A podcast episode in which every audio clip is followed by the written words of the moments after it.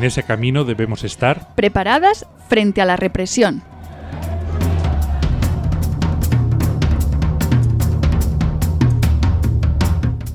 Esta cápsula se grabó como una sección del programa Menos Lobos, el programa antirrepresivo de Radio Almaina, que puedes escuchar completo en la web de la radio radioalmaina.org o en la web del programa menoslobos.net.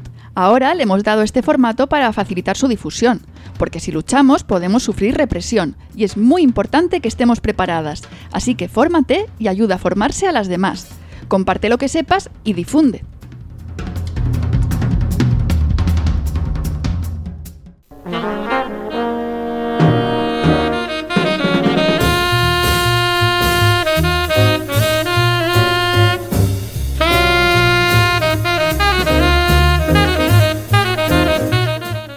¿Cuándo tuvo lugar la reforma del delito de los desórdenes públicos?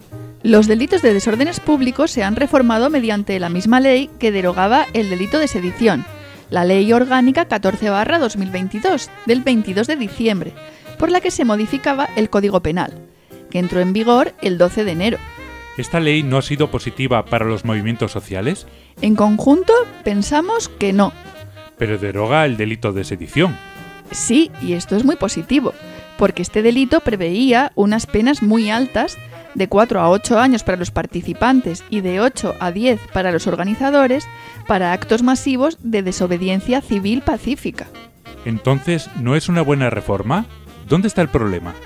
El problema es que deroga un delito prácticamente en desuso, que solo ha terminado en condena en dos ocasiones desde el año 1983, a cambio de agravar el delito de desórdenes públicos, un delito muy común, del que se suele acusar a cualquier persona detenida en una manifestación.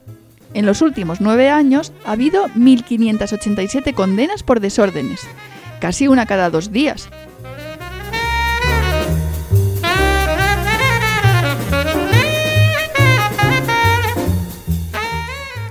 ¿En qué consiste entonces este agravamiento de los desórdenes? Para empezar, aumenta las acciones que pueden ser tipificadas como desórdenes.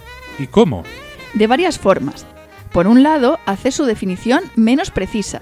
De esta manera aumenta la inseguridad jurídica de los manifestantes y abre la puerta a que más conductas sean calificadas como desórdenes por policías, fiscales y jueces cuando una protesta molesta. De hecho, hemos pasado de que se castigue el alterar la paz pública, que ya es bastante impreciso, a castigar el realizar actos con la finalidad de alterar la paz pública, algo subjetivo y totalmente interpretable. ¿Solo la finalidad? Es decir, aunque no se consiga, ¿sería delito? Pues sí.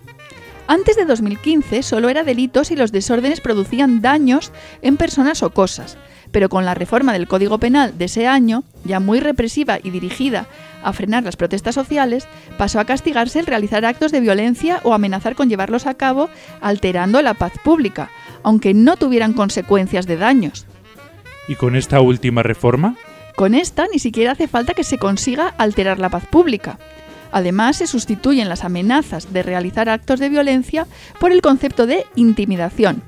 Este es mucho menos definido y podría estar introduciendo el concepto de intimidación ambiental que el juez Marchena utilizó en el caso de Aturem el Parlament y en el juicio al proceso.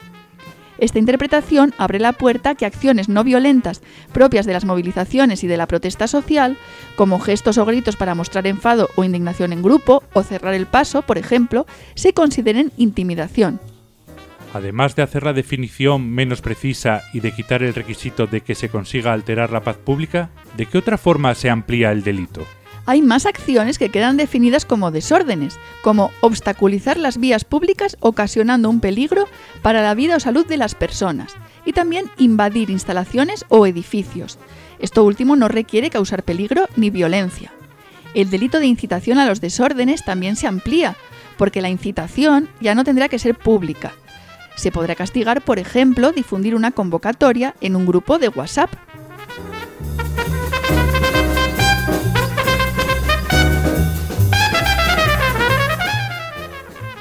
pero he oído que se iba a eliminar el agravante de que los desórdenes se produzcan cuando se está participando en una manifestación. Esto es bueno, ¿no? Sería bueno si fuese verdad. En realidad se trata, en nuestra opinión, de un engaño. ¿Por qué? En primer lugar, es cierto que se suprime la agravante introducida en la reforma de 2015 de que los delitos se produzcan durante una manifestación, pero se crea la figura de los desórdenes públicos agravados. Y uno de los supuestos para encajar en estos desórdenes agravados es, lo cito textualmente, cuando se cometan por una multitud cuyo número, organización y propósito sean idóneos para afectar gravemente el orden público y esta multitud con una organización y un propósito puede interpretarse muy fácilmente como una manifestación o una acción de protesta social. Así que se saca el delito por un lado para volverlo a meter por otro, pero camuflado.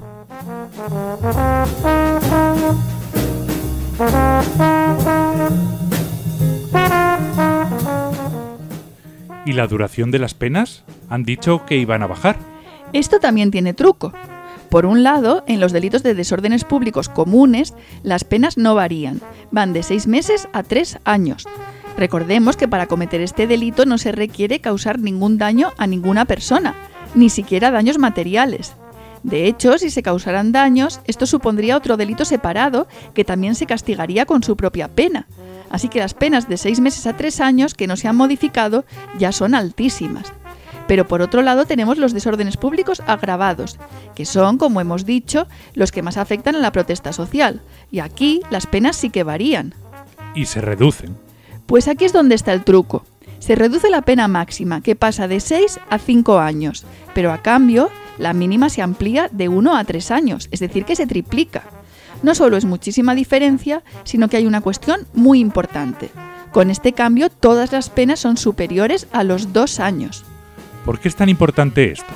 Porque cuando las condenas son inferiores a los dos años, el cumplimiento de la pena puede suspenderse si la persona no tiene antecedentes penales, es decir, que no tiene que entrar en prisión. Esto en realidad supone un chantaje. La persona deberá entrar si reincide, por lo que tendrá mucho más miedo a seguir participando en movilizaciones sociales. Además, la Fiscalía lo utiliza a menudo para forzar a los detenidos a aceptar un pacto con una condena de menos de dos años. De esta manera renuncian a defenderse y aceptan la versión de la Fiscalía declarándose culpables, pero a cambio no se arriesgan a perder el proceso judicial y entrar en prisión. ¿Esta posibilidad de pactar va a desaparecer? Para los acusados por desórdenes públicos agravados, sí. Pero decías que casi todos los detenidos en movilizaciones eran acusados de estos desórdenes. Así es. Con esta reforma, mucha gente va a ir a la cárcel por manifestarse. El derecho a la protesta queda muy dañado. Veremos cuál es la respuesta social. Entonces, hay que exigir que se derogue esta reforma de los desórdenes públicos. Sí, sin olvidarnos también de la reforma que se les hizo en 2015 sobre la que se construye esta, que también era muy represiva y que también hay que derogar.